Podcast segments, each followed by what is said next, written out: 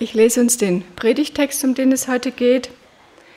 Hinzu kommt, dass ich gehört habe, wie beständig euer Glaube an den Herrn Jesus ist und was für eine Liebe ihr allen entgegenbringt, die zu Gottes heiligem Volk gehören.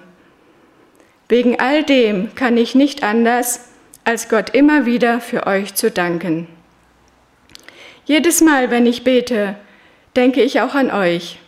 Ich bete darum, dass Gott, der Gott unseres Herrn Jesus Christus, der Vater, dem alle Macht und Herrlichkeit gehört, euch den Geist der Weisheit und der Offenbarung gibt, damit ihr ihn immer besser kennenlernt.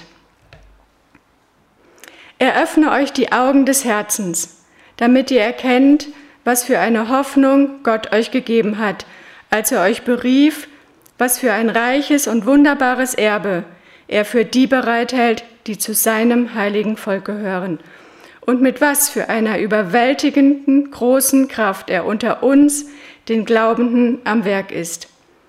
Es ist dieselbe gewaltige Stärke, mit der er am Werk war, als er Christus von den Toten auferweckte und ihm in der himmlischen Welt den Ehrenplatz an seiner rechten Seite gab. Damit steht Christus jetzt hoch über allen Mächten und Gewalten, hoch über allem, was Autorität besitzt und Einfluss ausübt. Er herrscht über alles, was Rang und Namen hat, nicht nur in dieser Welt, sondern auch in der zukünftigen. Gott hat ihm alles unter die Füße gelegt und er hat ihn, den Herrscher über das ganze Universum, zum Haupt der Gemeinde gemacht. Sie ist sein Leib und er lebt in ihr mit seiner ganzen Fülle. Er, der alles und alle mit seiner Gegenwart erfüllt. Ich lebe, doch nun nicht ich, sondern Christus lebt in mir. Denn was ich jetzt lebe im Fleisch, das lebe ich im Glauben an den Sohn Gottes, der mich geliebt hat und hat sich selbst für mich dahingegeben. Ich bin an dem Vers hängen geblieben in der letzten Zeit. Ich lebe doch nun nicht ich, sondern Christus lebt in mir. Für die, die mittwochs in der Stunde sind, kam dieses Thema jetzt neulich ja auch schon mal von dem Maris Skaiskans der sich auf eine Kanutour bewegt, äh, begeben hat und hat gesagt, so, ich möchte nicht eher jetzt wieder aus diesem Kanu oder von dieser Tour aussteigen, bis ich etwas mehr von dem verstanden habe, was es heißt, Christus lebt in mir. Wisst ihr, was das heißt? Christus lebt in mir.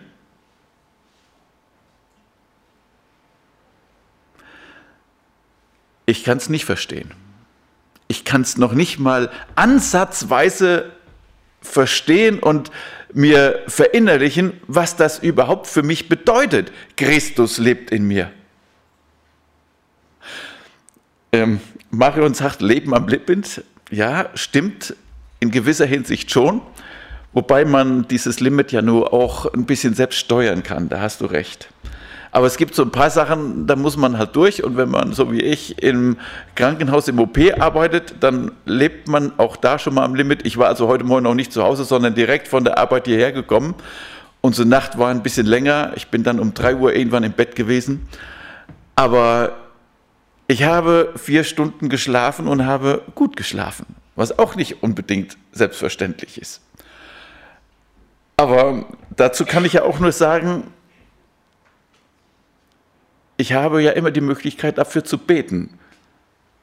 Wird der Dienst ruhig oder habe ich viel Arbeit? Und ich habe in der Vorbereitung zu dem Thema Gottes Kraft gesagt, ja gut Herr, du bist ja derjenige, der die Kraft hat. Du bist ja derjenige, der ja auch einen ruhigen Dienst geben kann. Dann kann ich mich vielleicht noch ein bisschen darauf einstellen, was ich heute hier in der Predigt sagen kann. Ja, ich habe also 18 Stunden im OP gestanden. Äh, war nicht so viel mit Nachdenken. Und dann habe ich gedacht, ja, aber genau das ist das ja. Wenn Gott derjenige ist, der die Kraft hat, dann wird er mir auch zeigen, ey, ich lebe, sage ich jetzt, doch nun nicht ich, sondern Christus lebt in mir. Wenn er derjenige ist, der die Kraft hat, dann muss er auch derjenige sein, der jetzt hier redet, nicht ich.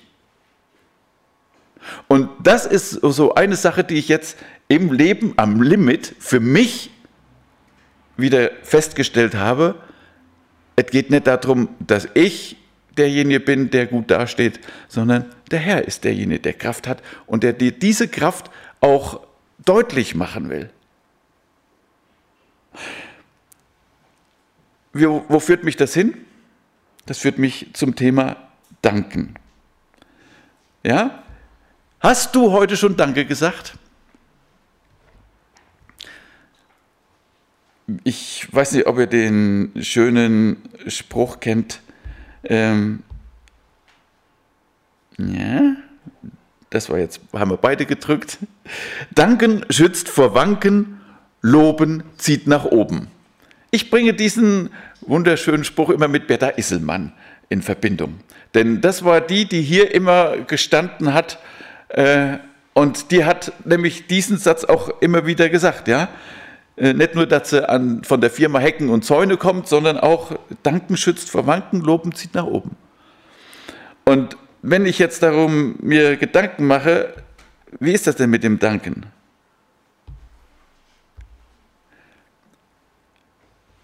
Hast du heute schon Danke gesagt, dass es, oder ihr, dass es uns so gut geht?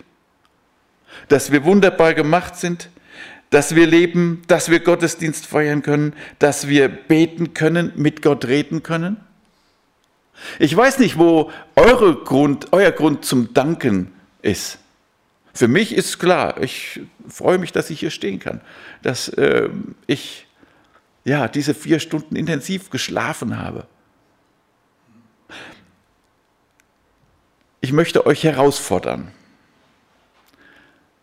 zwei Minuten Stille zu ertragen und mit eurem Gott, eurem Herrn zu reden und ihm zu danken. Zwei Minuten, wo wir einfach versuchen wollen, uns darauf zu konzentrieren.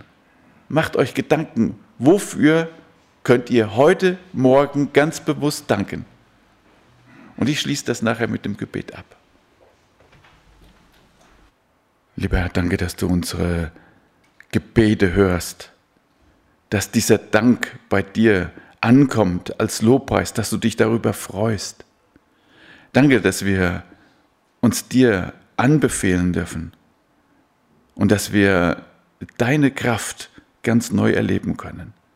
Öffne unsere Augen für dich, für deine Wirklichkeit, für dein Sein in mir, in uns. Amen. Ja, wenn wir uns das überlegen, wofür danke ich denn überhaupt? Danke ich nur da, wo meine Vorstellungen mit Gottes Wegen übereinstimmen? Bin ich unzufrieden, wenn alles anders läuft, wie ich es plane? Nehme ich alles aus Gottes Hand? Das sind so die Fragen, wo ich immer wieder dran hänge. Ich bin ja auch so jemand, der meint, er müsste immer machen.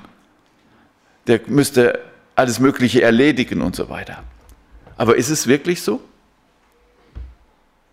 Kann ich auch damit zufrieden und glücklich sein, wenn mein Leben nicht so läuft, wie ich das gerne hätte?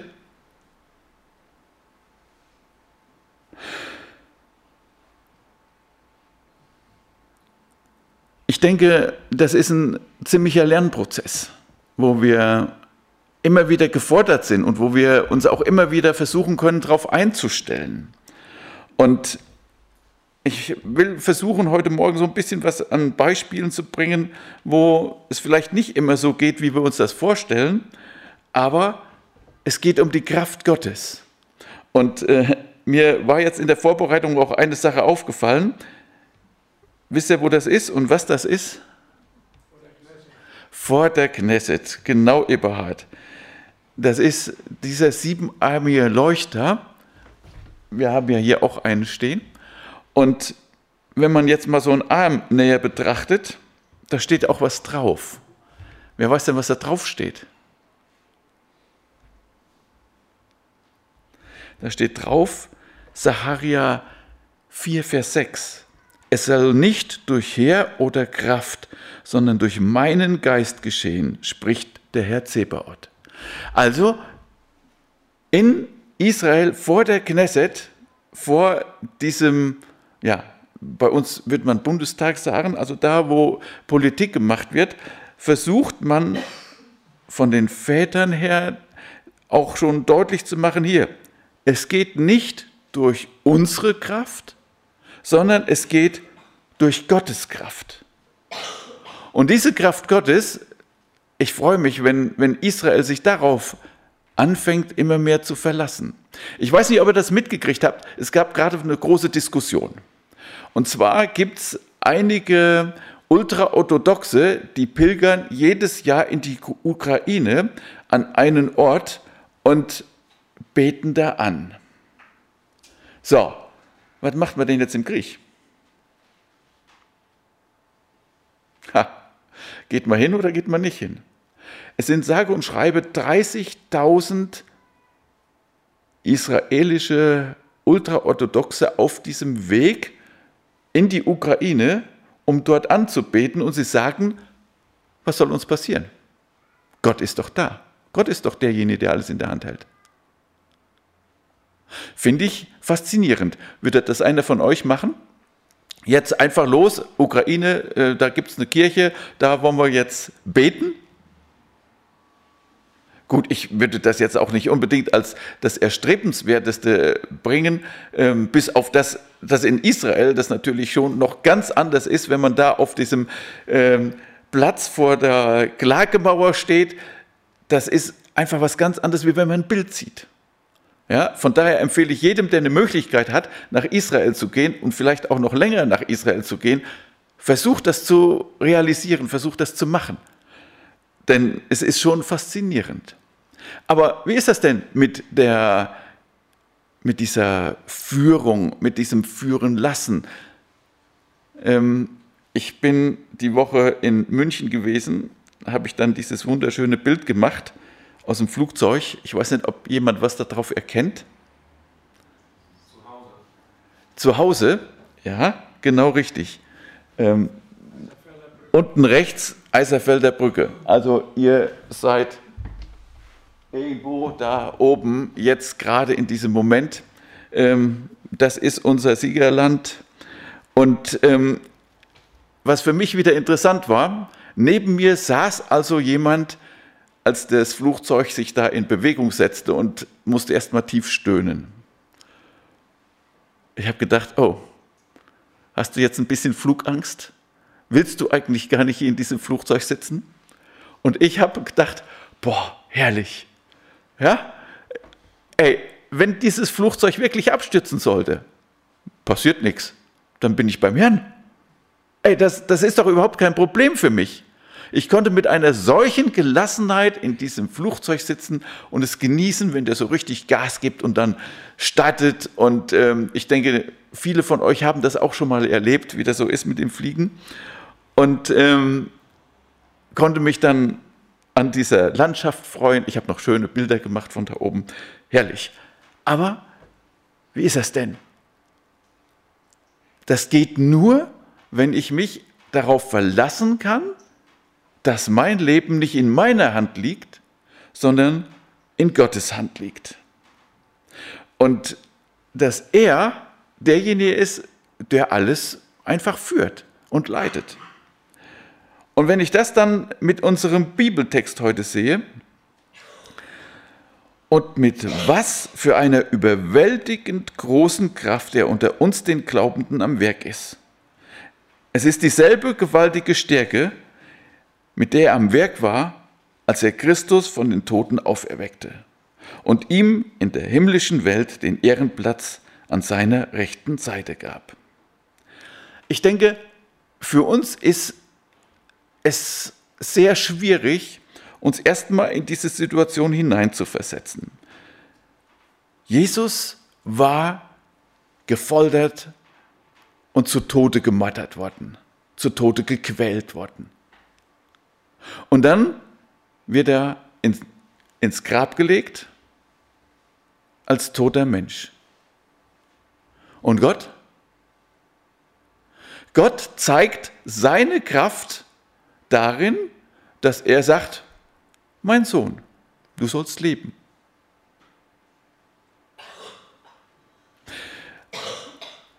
Wir haben heute Nacht bei einer OP, also bevor wir richtig anfangen konnten, die Situation gehabt, dass wir einen Patienten wiederbeleben mussten.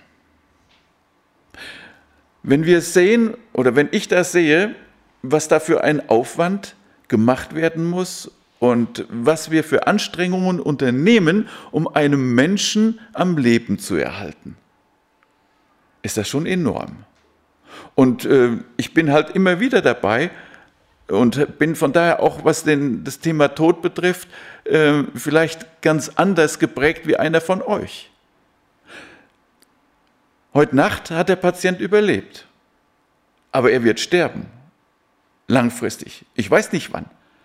Aber jeder von uns muss einfach wissen, das sicherste am Leben ist, dass er stirbt. Und nicht umsonst steht in der Bibel drin, Herr, lehre, lehre mich bedenken, dass ich sterben muss, auf dass ich klug werde. So, und wenn Gott jetzt seine Kraft an seinem Sohn Jesus Christus zeigt, dann ist das, dass er nicht reanimieren muss, also keine Herzdruckmassage machen muss, er muss keine Medikamente spritzen, er braucht einfach nur zu sagen, mein Sohn, lebe. Du sollst wieder lebendig sein. Und er macht das in einer solchen Genialität, dass unser Herr Jesus ab diesem Zeitpunkt auf einmal einen Auferstehungsleib hat, den wir uns eigentlich gar nicht vorstellen können. Er ist in einem Leib, dass er durch verschlossene Türen gehen kann, dass er nicht mehr an Zeit und Raum gebunden ist, der aber trotzdem die Zeichen der Folter, der Kreuzigung, die durchbohrten Hände, die Narbe an der Seite behält als Ehrenzeichen, als, ja, wie wir das so kennen von den, von den hochdekorierten Militärs, der seine Ehrenzeichen deutlich trägt, sodass es jeder sehen kann. Und er ist auf einmal aus dieser zeitlichen, aus diesem zeitlichen Ablauf, den wir auf der Erde kennen, den wir uns nur vorstellen können, ist er rausgenommen und er ist versetzt worden in die himmlische Welt an den Ehrenplatz an der rechten Seite Gottes. Mit anderen Worten, als Jesus auferstanden ist, wurde er zu Rechten Gottes gesetzt. Wir können uns das nicht vorstellen. Wir denken immer, es muss einen zeitlichen Ablauf geben. Nö, glaube ich nicht. Ich glaube, dass es wirklich so ist, dass Gott und Jesus außerhalb von unserer Zeit ist. Und dass er aus dem Grab heraus in die Herrlichkeit auf die rechte Seite Gottes geht und dort mit Gott regiert, alles in der Hand hat und dass er für uns immer wieder in Erscheinung treten kann, indem er dann den Jüngern begegnet, indem er der Maria begegnet, indem er uns heute begegnet, unabhängig davon, wo wir uns befinden. Und irgendwo ist das doch genial, oder? Also ich habe sehr große Schwierigkeiten, mir das vorzustellen. Ich glaube, das kann man sich wahrscheinlich gar nicht vorstellen. Aber der Paulus versucht in diesem Brief an die Epheser deutlich zu machen, Gott ist derjenige, der so eine Macht hat, das können wir nicht in Worte fassen. Das können wir nicht verstehen. Das können wir einfach nur versuchen, im Glauben anzunehmen. Und wie geht es weiter? Der Paulus versucht deutlich zu machen, ihr lieben Kolosser, das ist die eine Seite, wo Gott seine Macht sehr deutlich zeigt. Aber es gibt ja noch mehr. Ja? Damit steht Christus jetzt hoch über allen Mächten und Gewalten, hoch über allem, was Autorität besitzt und Einfluss ausübt. Er herrscht über alles, was Rang und Namen hat, nicht nur in dieser Welt, sondern auch in der zukünftigen. Es geht also darum, Jesus herrscht. Und wir dürfen das einfach glauben, dass nichts, aber auch gar nichts in dieser Welt geschieht, was er nicht weiß und was er nicht zulässt. Auch das ist für uns sehr, sehr, sehr schwer zu begreifen. Was mache ich denn in Krankheit? Was mache ich denn, wenn lieber Verwandter, lieber Mensch stirbt? Aber wir dürfen einfach wissen, unser Herr herrscht über alles. Und das nicht nur jetzt hier in der Welt, wo wir an Zeit und Raum gebunden sind, sondern auch in der zukünftigen Welt. Und Gott liegt unserem Herrn alles zu Füßen. Ja, und wenn man sich überlegt, wie groß dieses Universum ist, ja, es gibt ja tolle Forscher, die sich damit beschäftigen, was alles auf diese oder in diesem Universum oder in diesen Galaxien oder wie auch immer das man beschreiben möchte, was da alles passiert und man entdeckt immer wieder Sachen, wo man denkt oder wo die Wissenschaftler denken, das kann gar nicht sein, was wir uns da oder was wir da wieder Neues entdeckt haben.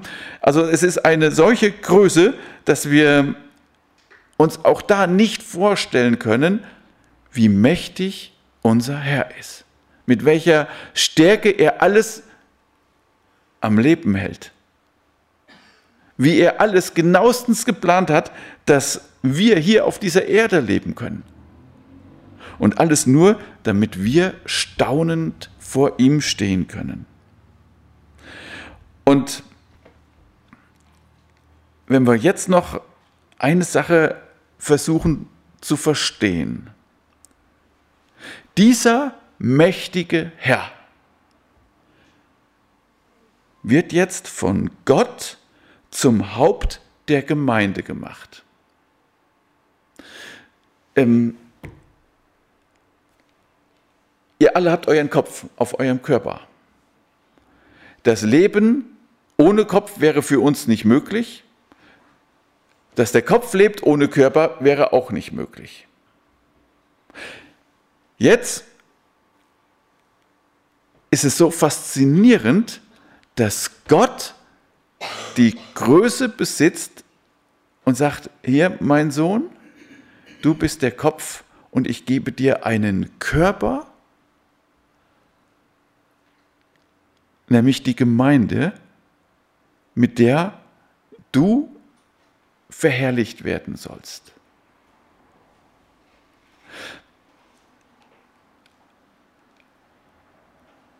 Wenn wir als Gemeinde hier sitzen und versuchen uns das vor Augen zu halten, Jesus ist der Kopf.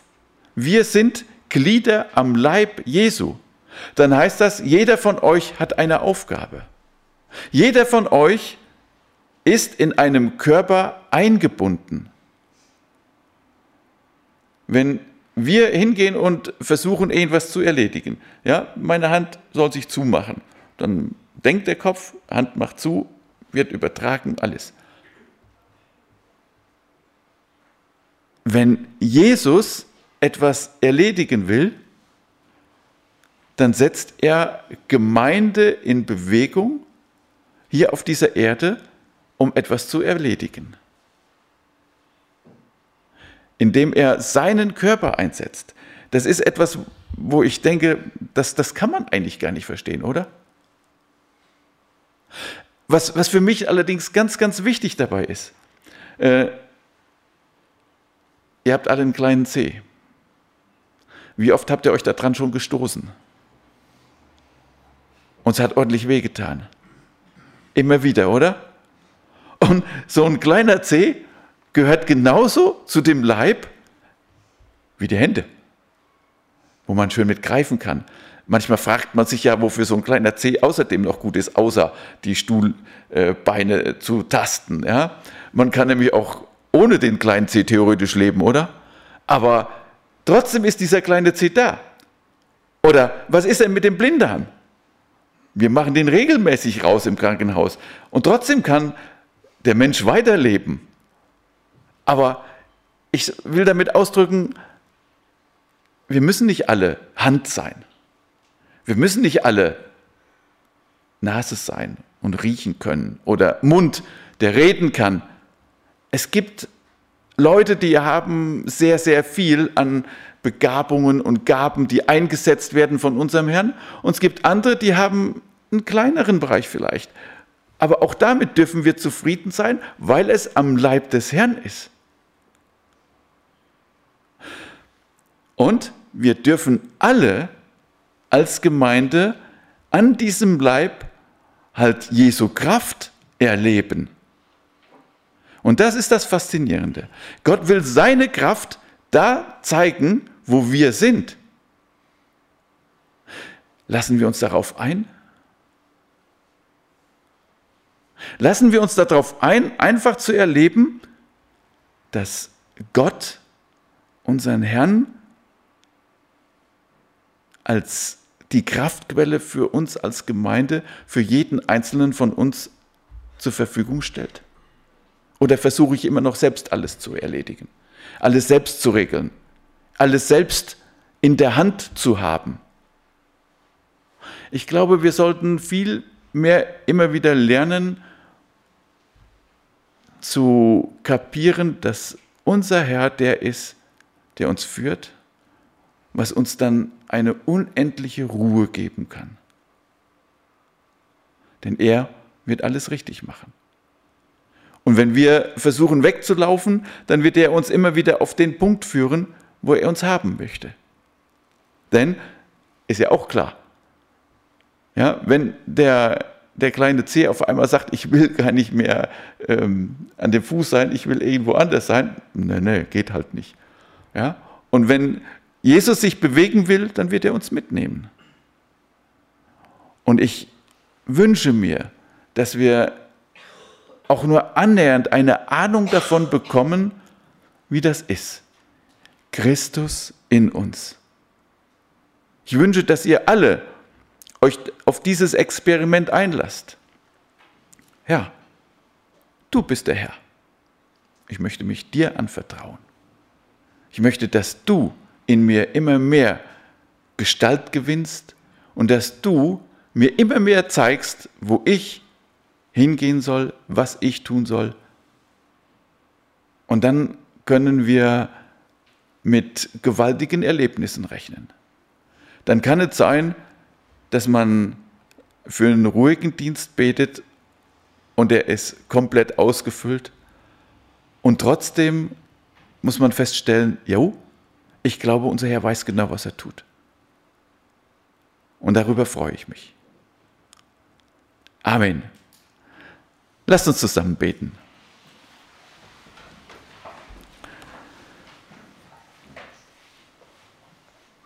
Lieber Herr, wir verstehen es nicht, mit welcher Kraft du in uns wirken möchtest. Ja, wir verstehen nicht, wie das funktionieren kann, dass du in uns wohnst und dass du uns führst, dass du alles in deiner Hand hast.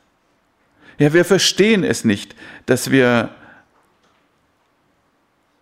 ja in dieser Abhängigkeit von dir leben können, ohne selbst diejenigen sein zu müssen, die alles organisieren.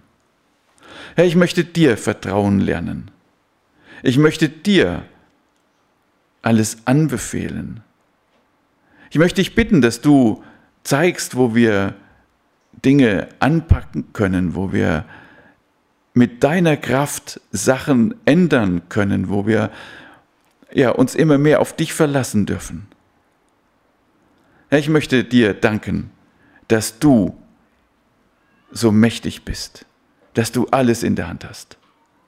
Und so segne du jeden einzelnen von uns hier, dass wir in dieser Kraft in der kommenden Woche einfach leben können, dass wir in dieser Kraft den Alltag anpacken können, dass wir in dieser Kraft weitersagen können von dem, wer du bist, was du bist und wie du bist. Herr, öffne unser Herzen, unsere Augen, unser ganzes Sein immer mehr für dich und segne du jeden Einzelnen. Amen.